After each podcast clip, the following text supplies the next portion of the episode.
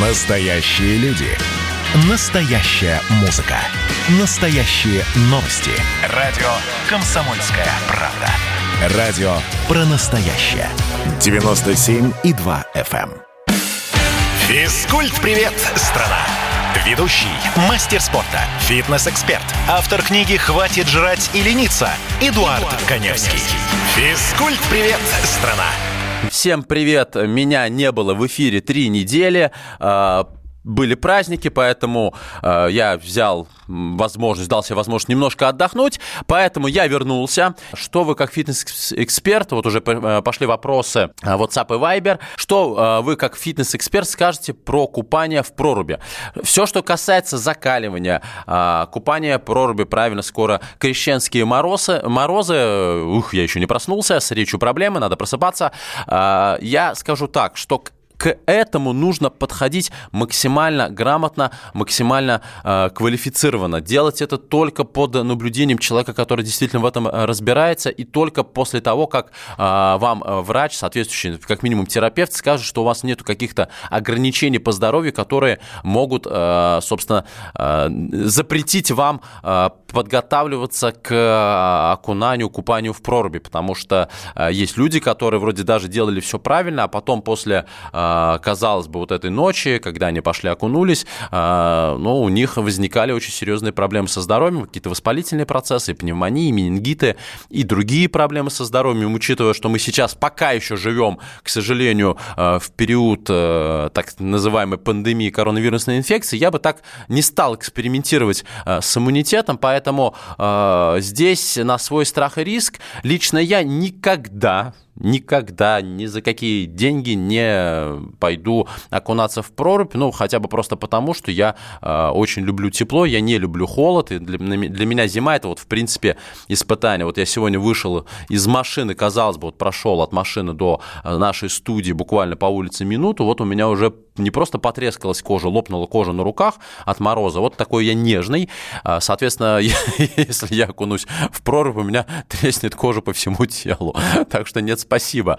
Итак, а, тема сегодняшнего эфира основная – это как будет развиваться фитнес-индустрия в этом году, потому что в прошлом году а, индустрия очень сильно лихорадила, об этом я поговорю чуть позже.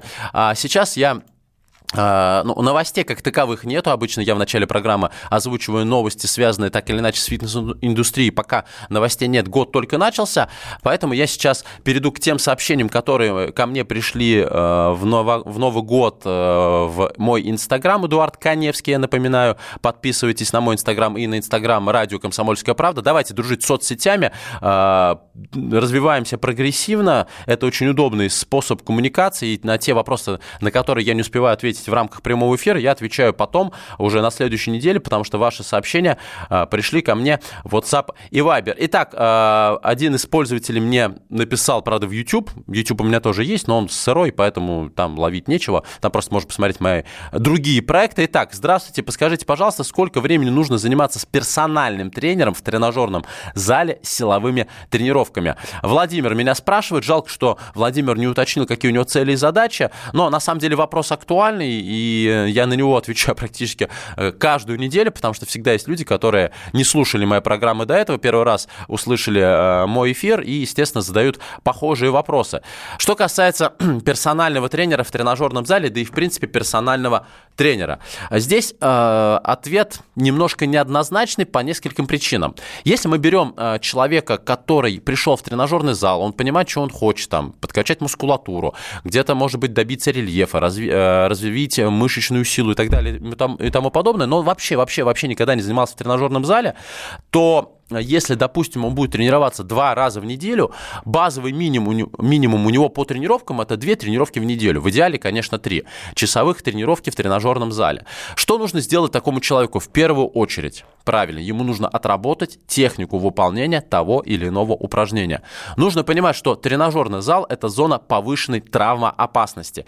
И особенно, если этот человек приходит уже с каким-то ограничением по здоровью, а, например, проблемы с суставами и позвоночником, проблема а, со стороны сердечно-сосудистой системы, еще какие-то проблемы, особенно в такие моменты а, ему подборку упражнений а, должна даваться максимально корректно, максимально деликатно. И здесь очень важен, каким будет тренер, и немного забегая вперед, собственно, я сразу скажу, что этот тренер должен быть в обязательном порядке либо с медицинским образованием, либо это тренер ЛФК с соответствующим сертификатом, либо дипломом. Это не просто тупо качок, который просто вот позирует возле зеркала, сам чего-то где-то себе накачал, причем еще интересно, чем он это накачал, в том смысле, что э, употреблял он запрещенные препараты.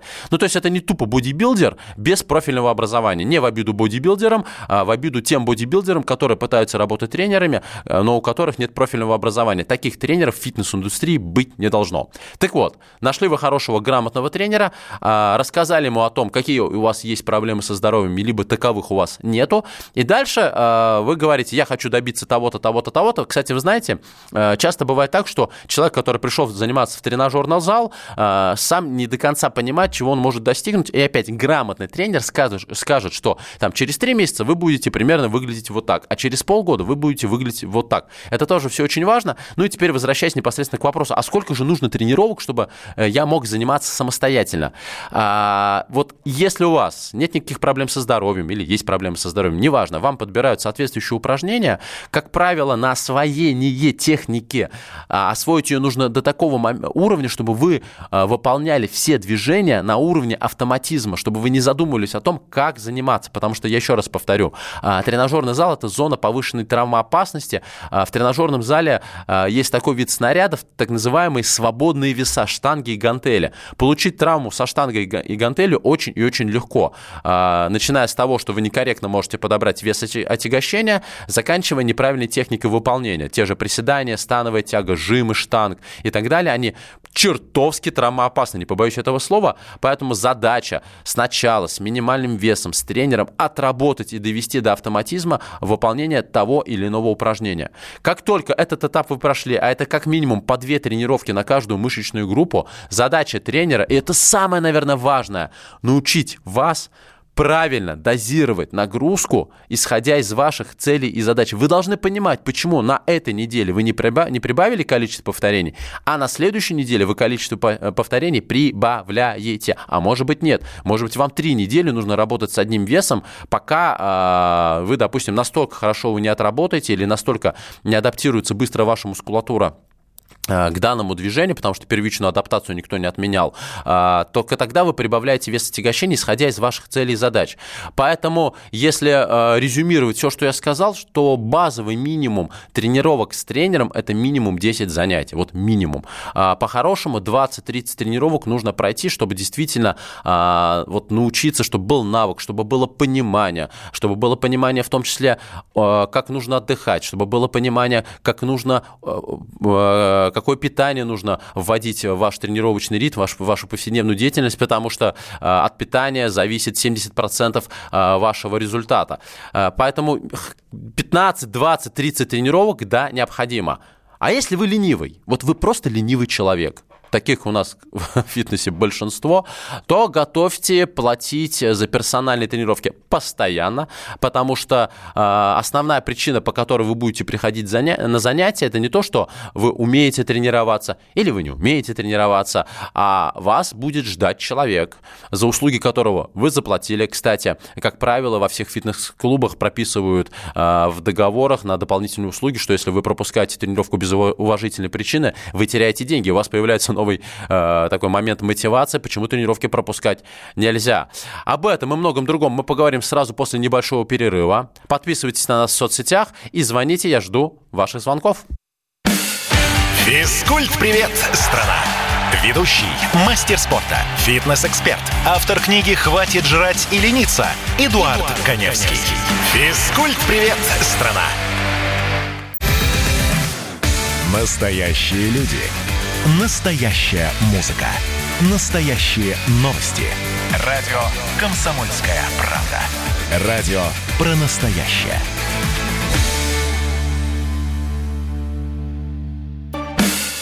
Физкульт-привет, страна! Ведущий, мастер спорта, фитнес-эксперт, автор книги «Хватит жрать и лениться» Эдуард, Эдуард Коневский. Физкульт-привет, страна! Эдуард, добрый день. Прочла ваше интервью, где вы рассказываете про спорт и астму. А, значит, э, собственно, по поводу интервью. А, у меня бронхиальная астма, а, и до 10 лет я по сути, все, а, чем занимался, это лежал в больнице, часто в реанимационном отделении. С приступом бронхиальной астмы. В 10 лет я а, посмотрел фильм, а, это были 90-е годы, начало 90-х э, годов, и я посмотрел фильм «Рокки», этот фильм на... оказал такое впечатление на меня, на мальчишку, что с тех пор я занимаюсь спортом, и вот уже 27 лет я занимаюсь спортом, я мастер спорта по становой тяге, сейчас вот активно стал заниматься, ну, просто уже для разнообразия скорее, тайским боксом. Но э, смысл в том, что как только я начал заниматься спортом, у меня не было ни одного приступа бронхиальной астмы. Ну вот, собственно, поэтому мне задают такой вопрос. Э, значит, я продолжаю зачитывать сообщение. Моей дочери, ей три года, наследственная астма. Диагноз точно не подтвержден. Но если холодный воздух, на улице случается холодовой бронхоспазм. Нужно идти в теплое помещение, либо э, применять бронхорасширяющие ингаляторы, которые лишний раз делать не хочется. С этим я полностью согласен согласен. Аллергия на собак, и даже если подавится, то может начать закашливаться. Родились мы в Санкт-Петербурге, климат потрясающий, это правда для астматиков. А, надеемся на большие достижения в спорте, так как сами спортсмены и сами понимаете движение жизнь. Я переживаю, что спорт не будет в ее жизни, хотя ходили на хореографию до закрытия всех кружков, и вроде не было приступов. Я буду вам очень благодарен, если опишите свой опыт жизни с астмой. Возможно ли без применения терапии выйти на длительную ремиссию. Понимаю, вы не пульмонолог, спасибо, да, я не врач, но точно разбирайтесь в данном, э, в данном недуге. Заранее спасибо. Так вот, э, что касается меня. Э, видите, когда я болел астмой, конечно, медицина была, ну, по крайней мере, вот пульмонология, немножко на другом уровне развития. Понятно, что сейчас гораздо лучше развито данное направление в медицине. Я думаю, что есть другие препараты. У меня Действительно, астма у меня это, это официальный диагноз. Благодаря или вопреки астме э, я откосил от армии. У меня в, 16, в 17 лет меня военком направил, значит, в больницу. Я две недели там пролежал, доказывая, что у меня бронхиальная астма. Я получил свою заветную по тем временам э, красную книжечку, военный билет с диагнозом э, у меня временно ограничен к строевой службе. Ну и, собственно, с тех пор меня не беспокоили из военкомата. Не знаю, хорошо ли это плохо, наверное, где-то хорошо, где-то плохо, ну, неважно. А, но действительно, как, я только, как только я начал заниматься спортом, у меня не было ни одного приступа. Естественно, примерно до 16 лет, до 16 лет а, я использовал какие-то ингаляторы, ну, просто потому что назначали мне врачи. Но в какой-то момент мой тренер а, тогда по бодибилдингу, скажем так, когда я впервые начал активно увлекаться именно силовыми видами спорта, в частности бодибилдингом, он увидел, что у меня в руках ингалятор, просто забрал у меня его, выкинул, сказал, ну ты что, это же кортикостероиды, не нужно их употреблять. И вы знаете, э, собственно, как вот начиная с 10 лет у меня не было ни одного приступа, так и э, без, и с ингаляторами, и без ингаляторов у меня не было ни одного приступа. И я, я не помню вообще ни разу, а, чтобы у меня было состояние схожее с приступом бронхиальной астмы. Почему это произошло? Я разговаривал с врачами. В первую очередь это произошло потому, что я а, живу в Москве а, в таком районе, где есть такой лесопарк. Кто в Москве живет, знают. Это Лосиный остров. И я все лето, весь подростковый период в этом парке бегал. То есть это свежий воздух. Я постоянно тренировал свои легкие, повышал улучшал, улучшал вентиляцию легких. Естественно, тренировка мускулатуры. Естественно, гормональная система меняется, когда человек тренируется. Плюс еще пубертатный период. И, по сути, это была такая некая профилактика, некая профилактика а, вот именно бронхиальной астмы. Поэтому, что касается вашего ребенка, вашей дочери, я уверен, что тренировки пойдут на пользу. Но единственное, что она совсем кроха, мне это было 10 лет, она совсем кроха, и, конечно, для нее актуальны физические нагрузки, но а, все-таки под наблюдением врача, я думаю, что очень-очень будет э, полезно отдать ребенка дополнительно на плавание, потому что там легкие работают совершенно по-другому, работают они активно. И, кстати говоря, астматикам рекомендуют плавание, а не только, знаете, воздухом гонять батарейку по столу. У нас э, телефон 8 800 200 ровно 9702. Александр, доброе утро. Доброе утро. Ну, не знаю, с чего начать. Начните сначала. Ну, началось с того, что я простыл немножко, спину не продуло. Так. потом бронхит, и то за счет, а раньше же этих цикаса не было. Я в 92-м каком году точно помню. В общем, мы в 89 году, одним словом. В 85-м даже. Ну, эти приняло мне, жрал, жрал, жрал, и я там и накопил, и кто-то сюда. Ну что, я, я, я думал, что мне эти таблеток я сдохну нахер. Я, у меня была вторая группа инвалидности. Думал, думал, думал, потом где-то я не помню, кто-то мне подсказал или что ли, не помню. Ну, я пошел, я, я с чего начал. У нас, ну, тут, ну, была такая поликлиника, там заведующий, ну, как сказать, золотой человек. Так, я, наверное, поторопился, сказав вам, рассказывайте сначала. Давайте к сути дела, просто чуть-чуть полаконичнее, иначе нам просто эфира не хватит. Угу. Я, я, я, я сперва сел на голод. А что вы еще я... раз? Еще раз, простите. Сел на голод. Э, на голодание. Да, да. Для того, время, чтобы похудеть? Время, чтобы похудеть? Да? Чтобы похудеть сели на голодание? Нет, нет, ну, астмы. Почему я так худой? В то время это как было запрещено, он так нелегально лечил. Я, я у него при поликлинике ну, не кушал и 16 суток. Смотрю, все лучше, лучше, лучше. Два, через полгода снова я, я повторял регулярно. Э, так, что-то со связью. Э, если я правильно понял, вы лечили астму голоданием. Э, я могу сказать, что нету никакой корреляции между голоданием и приступами бронхиальной астмы. Астма – это заболевание легочной системы. И голодание ну, никак не может влиять на данные процессы, потому что это приступы, это ну, особые процессы, которые происходят в бронхах. Поэтому нет, нет, я абсолютно с этим не согласен. А вот то, что физическими нагрузками за счет того, что вы увеличиваете объем легких во время, а, ну, за счет того, что вы дышите, а, повышается вентиляция, у организма возникает более высокая потребность в кислороде, легкие работают, у вас работает сердечно-сосудистая система, мускулатура. Вот это действительно хорошая профилактика бронхиальной астмы. Так, э, приходят ваши вопросы в WhatsApp и Viber по телефону 8 800, э, 8, нет, не, не 8 800, 8 800 200 ровно 9702, это телефон прямого эфира. А WhatsApp, Viber и Telegram 8 967 200 ровно 9702. Добрый день, я спортом не занимаюсь э, и вечером очень много ем. Решил себе купить казеин, чтобы пить часа за 4 перед сном. После его больше ничего не кушаю. Скажите, скажите пожалуйста, от казеина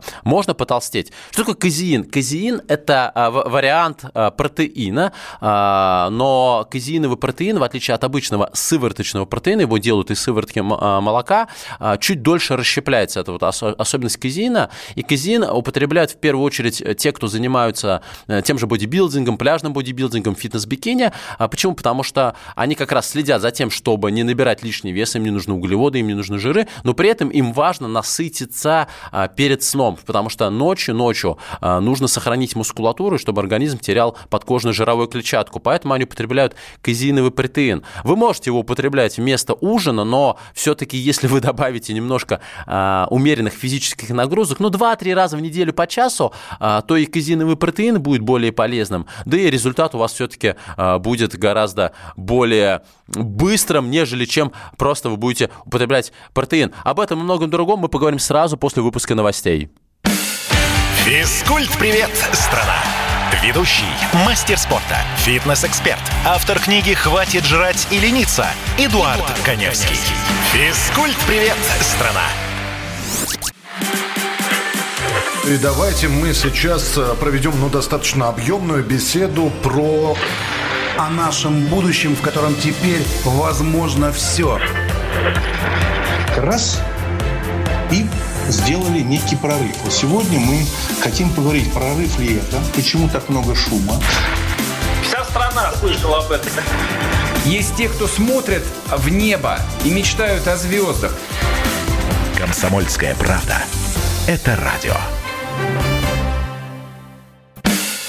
Физкульт-привет, страна! Ведущий, мастер спорта, фитнес-эксперт, автор книги «Хватит жрать и лениться» Эдуард, Эдуард Коневский. Физкульт-привет, страна! Очень много сообщений пришло в WhatsApp и Viber. Я начну на них отвечать, потому что проект интерактивный. И поехали. Тренер наш пишет книгу о спорте. Он, э, фамилию не буду называть, ну, в общем, здорово, пусть пишет книгу. У меня тоже вот есть книга. И, кстати, блин, здорово, когда ты можешь написать книгу, и здорово, когда ее читают. Так, давайте э, пойдем дальше по вопросам. Э, мы тут в самом начале программы, для тех, кто только что к нам присоединился, говорили по поводу э, проруби, по поводу закаливания и так далее. Я сказал, что лично я не готов, я не, не то чтобы категорически против, но э, в прорубь окунаться я точно не собираюсь. Ну, я, честно говоря, боюсь, и к этому нужно подойти очень и очень э, сознательно, в первую очередь пройдя полную диспансеризацию, потому что э, действительно закаливание запускает разные адаптационные механизмы организма, и организм действительно становится более устойчив к разным инфекциям, но это не панацея, и а, собственно, вот э, пишет э, Рафа, э, Рифат Кудашов, а народная мудрость гласит, холод и голод лечат все болезни. Я это подтверждаю своим примером. 10 лет купаюсь в ледяной воде и уже 7 лет не использую никаких медикаментов. Мне очень нравится, вы 10 лет купаетесь, но 7 лет не используете, а 3 года использовали. На самом деле холод и голод лечат все болезни, но это знаете, ну, это вот настолько, настолько вилами э, на воде писано. Во-первых, голод лечит далеко не все болезни. Иногда голод э, может только усугубить или усугубить течение определенных заболеваний. Что касается холода, ну, послушайте, переохлаждение может спровоцировать развитие такого количества воспалительных процессов, что, в общем, нет, нет, народная мудрость не всегда актуальна актуально.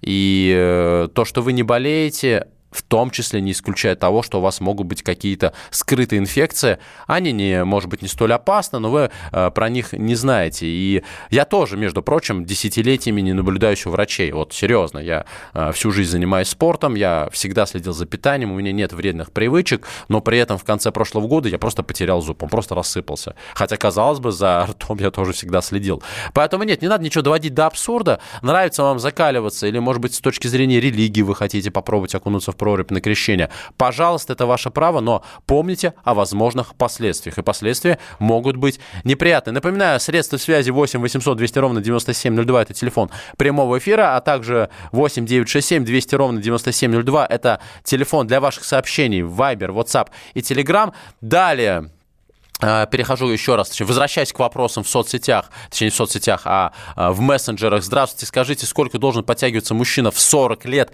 при весе 75 килограммов? Вы знаете, э, я сейчас точно не скажу. Тут мы можем просто опираться на достаточно неплохие показатели. Это нормы ГТО. Вот по нормам ГТО просто посмотрите, сколько вам нужно подтягиваться э, в возрасте 40 лет. Насколько я помню, до 35 лет без привязки к весу тела э, нужно было подтягиваться 12 раз. Я думаю, что категория 40+, плюс, там порядка 8 повторений. Э, что касается веса тела, слушайте, если вы в 40 лет весите 75 килограммов, и при этом, если вы еще и ростом где-нибудь метр восемьдесят, метр восемьдесят пять, я могу сказать, что вы в неплохой форме, а может быть даже в очень хорошей форме.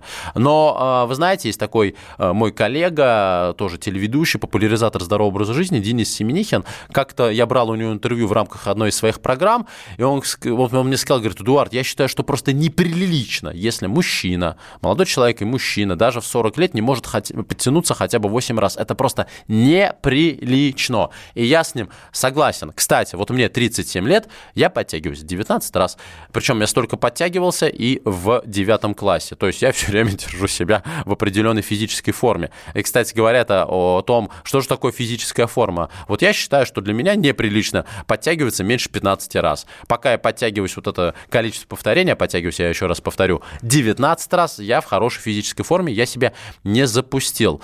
Так, дальше. Спорт делает чудо, пишет нам э, Константин Сурал. Это наш постоянный слушатель Константин. Вам привет. Э, мы с другом серьезно занимались конькобежным спортом. Летом опытный тренер умно проводил занятия с нами в спортзале зале. У тренера, не буду называть имя и фамилию, почти все стали мастерами спорта очень высокого уровня. А друг мой в детстве, оказывается, болел полиэмилитом. Но через несколько лет стал мастером спорта международного класса. Друг Гена. Это чудо.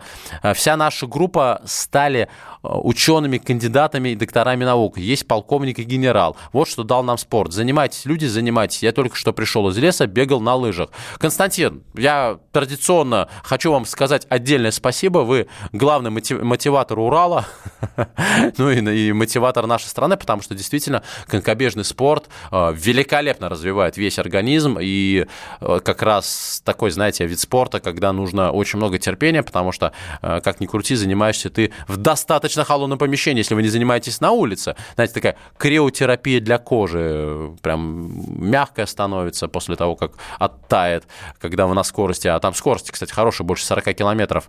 Так, далее, еще существует целая индустрия БАДов спортивного питания, секундочку, э, и вообще общего назначения, которая крутит вокруг фитнес-индустрии. Преимущественно это сетевой маркетинг. Да, по поводу спортивного питания.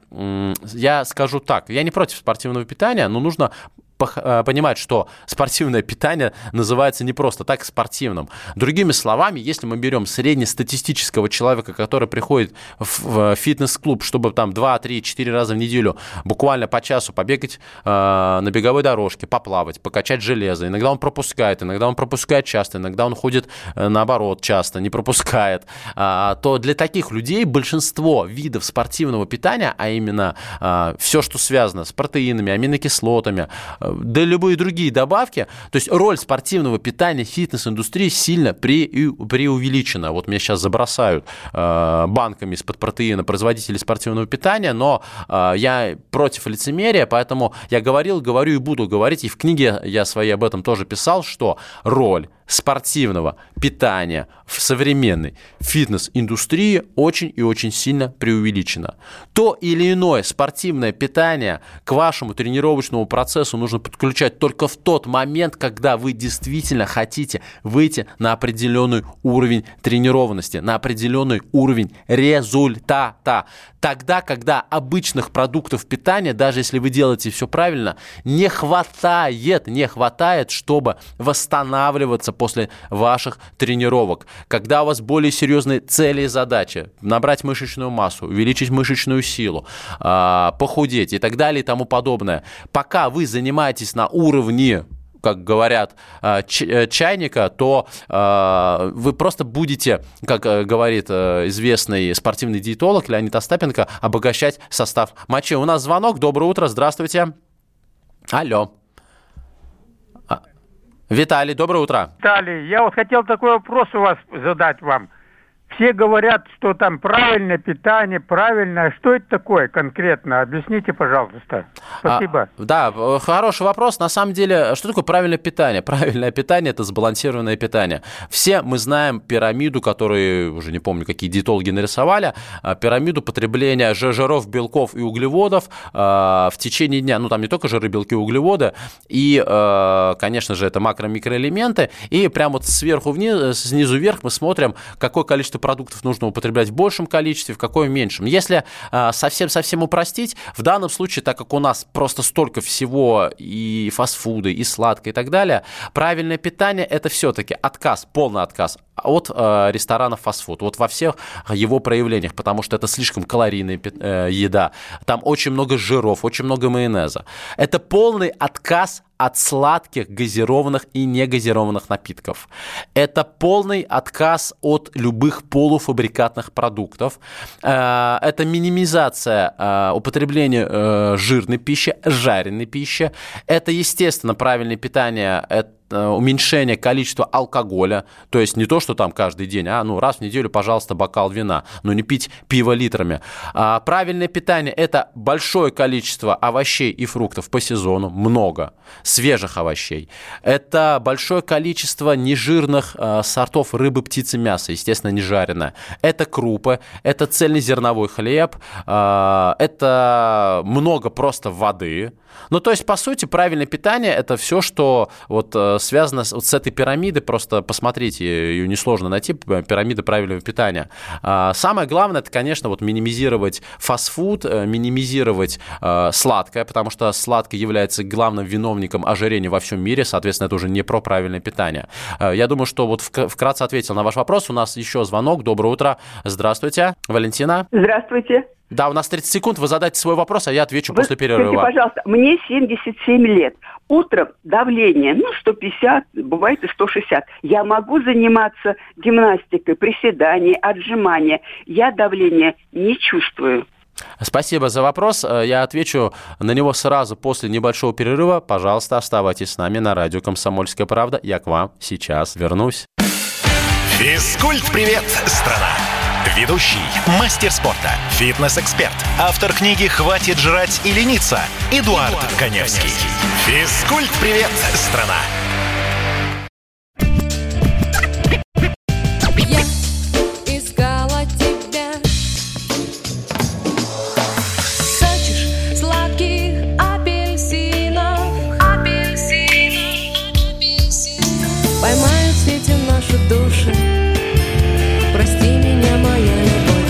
«Комсомольская правда». Радио поколения Земфиры. Физкульт-привет, страна! Ведущий, мастер спорта, фитнес-эксперт, автор книги «Хватит жрать и лениться» Эдуард, Эдуард Коневский. Физкульт-привет, страна! И у нас завершающий подход в интерактивном проекте, посвященном всему, что связано с фитнесом, здоровым образом жизни, нездоровым образом жизни и так далее. Отвечу на вопрос нашей слушательницы, которая успела позвонить э, перед э, отбивкой.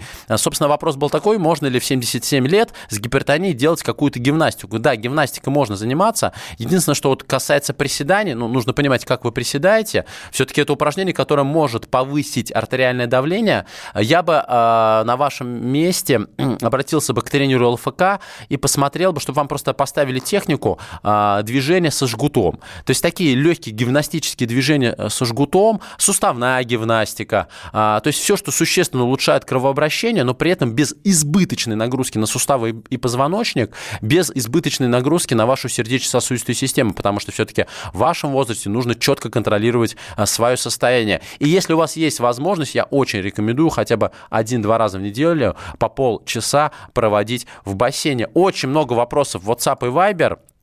Так, извините, э, никак не, не, не, это, не, не разопьюсь от слова «пить» или от слова «петь». Ну, неважно. Так, э, секунду, у меня здесь вот задали вопрос из Тюмени. Э, какое у меня образование? Так, так, так. А вот, значит, я сейчас говорил по поводу ожирения, что я, я, главным виновником ожирения является сахар. вот, значит, 56-й пишет, здравствуйте, главным виновником ожирения является не сахар и жиры, а излишнее потребление еды по сравнению с расходом калорий.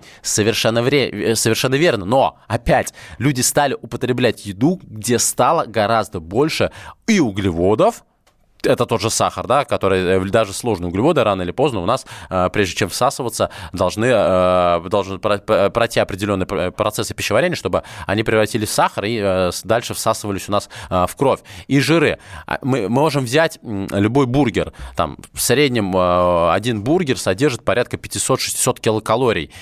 И когда человек употребляет один бургер, бургер, ну, допустим, вот я метр восемьдесят пять, то, в принципе, наверное, этот бургер не пойдет мне во вред, если я ничего сверху не добавлю. Когда человек добавляет сверху сладкий газированный напиток, картошку и так далее, естественно, возникает действительно избыток калорий. Но избыток калорий, почему? Потому что продукты такие калорийные. Поэтому э, виновником все-таки ожирения во всем мире является сахар и жиры, потому что их стали, да, больше употреблять по сравнению с тем, как люди их расходуют. Здесь я с вами э, согласен. Так, вот э, из Тюменской области меня спрашивают, добрый день, а позвольте узнать ваше образование. Конечно, позволю. Первое образование у меня среднее медицинское, я закончил медицинское училище номер 19, факультет лабораторная диагностика. Далее я закончил Московский государственный педагогический университет, он сейчас переименован, а, по специальности биология. Что характерно, я писал дипломную работу не по зоологии и ботанике, как, ну, по, идее, положено а, выпускникам данного факультета. Я писал а, диплом по анатомии и физиологии человека, потому что я уже тогда много лет работал в фитнес-индустрии и писал диплом по механизмам мышечной гипертрофии. Поэтому очень хорошо изучал и очень любил всегда анатомию, физиологию человека, биохимию и так далее, биомеханику. Далее у меня два сертификата. Первый сертификат Ассоциации профессионалов фитнеса – это персональный тренер по бодибилдингу и фитнесу, и отдельно я заканчивал курсы, это особенности тренировки беременных. Плюс я мастер спорта по становой тяге, чемпион Москвы, ну и далее уже достаточно известный в России популяризатор здорового образа жизни, благодаря ряду проектов и на радио, и на телевидении, автор книги «Хватит жрать лениться» и автор более 400 статей, э, посвященных фитнесу, правильному питанию, правильным тренировкам. Ну, я думаю, что э, в, моем, в моей экспертности э, вам сомневаться не приходится. Так что я знаю, честно говоря, Наталья не совсем понимаю. Здравствуйте, главное, это мы читали. Что еще у нас пишет э, из Новосибирской области? Э, для наи, наиболее точного индивидуального подбора БАДов необходимо специальное диагностическое оборудование. А насколько оно вам известно? Э, что я могу сказать по поводу диагностического оборудования? Но вы достаточно глубоко сейчас копнули. Э, опять, если мы говорим э, о БАДах, таких как спортивное питание, не нужно никакого диагностического оборудования, потому что если у человека есть конкретные цели и задачи, слава богу, за десятилетия уже давно а, понятно, какие добавки можно употреблять, в каких количествах. А, Все это давно рассчитано и рассчитано учеными. И если, допустим, а, человеку, который ходит в тренажерный зал, нужно повысить взрывную силу, он будет употреблять такую добавку, как креатин и моногидрат, и она ему действительно поможет. Я сам на креатине готовился к своим последним соревнованиям, и этот креатин мне дал потрясающий результат, и я тогда сдал в 2017 году, в феврале 2017 года на мастера спорта, подняв 215 15 килограммов штангу. Э, поэтому, но при этом, при этом, как только я перестал выступать, как только я перестал работать с весами, я из своего э, рациона исключил креатин и моногидрат, потому что он мне уже был не нужен. Поэтому все, что касается спортивного питания, я еще раз повторю, не нужно его употреблять если, если а, у вас нету конкретных целей и задач. Хотите набирать мышечную массу, тренируйтесь в тренажерном зале, у вас регулярные тренировки 5-6 раз в неделю, ну, там, от 3, скажем, до 6 раз в неделю, а, вам уже не хватает обычных продуктов, чтобы восстанавливаться после этих тренировок, тогда действительно вы можете себе позволить употреблять и протеин, и аминокислотные комплексы. Хотите развивать мышечную силу, пожалуйста, вы можете добавить тот же креатин, моногидрат, либо какие-то другие специализированные добавки, добавки, которые, естественно, продаются без рецепта, их можно употреблять, но опять только если вы хорошо, качественно занимаетесь. А если, например, речь идет о снижении жировой массы тела, и вы регулярно Посещайте кардиотренировки 3-4 раза в неделю, не меньше, чем по 45 минут. Вы действительно стабилизировали и нормализовали ваше питание. Вы правильно питаетесь. То есть вы создали все условия для снижения жировой массы тела. И позанимавшись месяц-два, добившись определенного результата, вы попали в состояние а, плата или плато, или застой, как угодно его называйте. А, еще есть э, такой классный термин а, экономический, стагнация. Так вот, вы попали в состояние стагнации, вот тогда вы можете уже начать употреблять употреблять L-карнитин, так называемый жиросжигатель, который эффективно работает только во время кардиотренировок.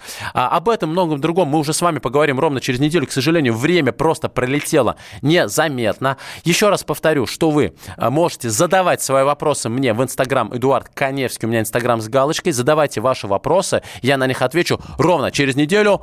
Пока! Физкульт-привет, страна! Ведущий, мастер спорта, фитнес-эксперт, автор книги «Хватит жрать и лениться» Эдуард, Эдуард Коневский. Коневский. Физкульт-привет, страна!